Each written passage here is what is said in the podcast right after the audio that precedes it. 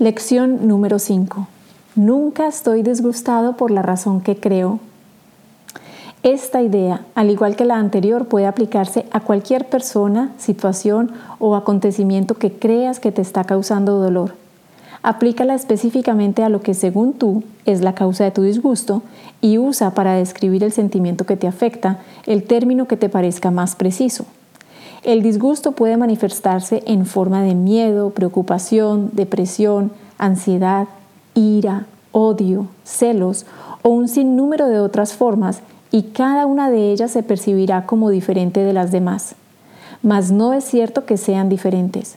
Sin embargo, hasta que aprendas que la forma no importa, cada una de ellas constituirá materia apropiada para los ejercicios de hoy. Aplicar la misma idea a cada una de ellas por separado es el primer paso que te lleva a reconocer finalmente que todas son lo mismo.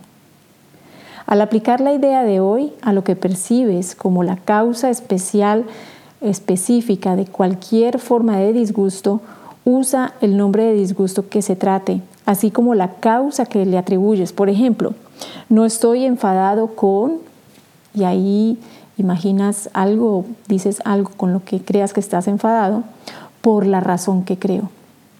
No tengo miedo de eh, mi trabajo, mi jefe, mi relación, mi soledad, mi salud, por la razón que creo. Tú buscas em, el miedo que tengas, el enfado que tengas y aplica la idea.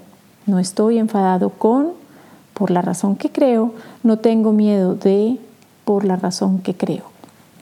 Pero una vez más, esto no debe sustituir a las sesiones de práctica en las que primero examinas tu mente en busca de lo que crees son las causas del disgusto y las formas de disgusto que según tú resultan de ellas.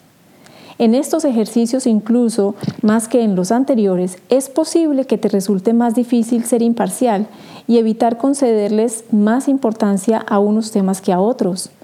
Tal vez te resulte útil encabezar los ejercicios con la siguiente afirmación. No hay disgustos pequeños.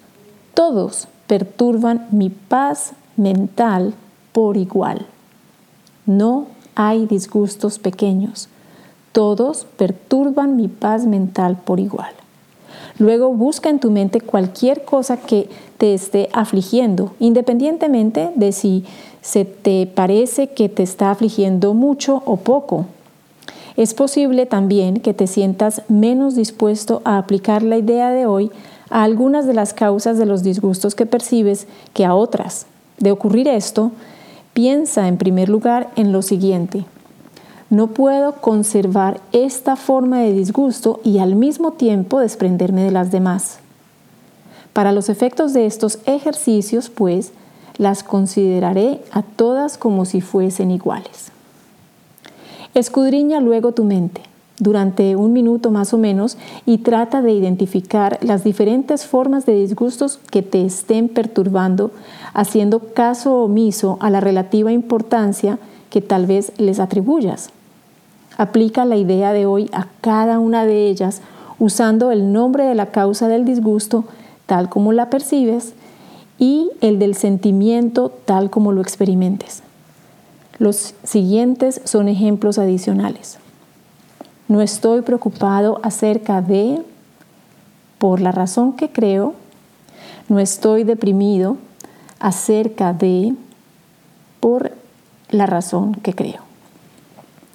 Tres o cuatro veces al día será suficiente.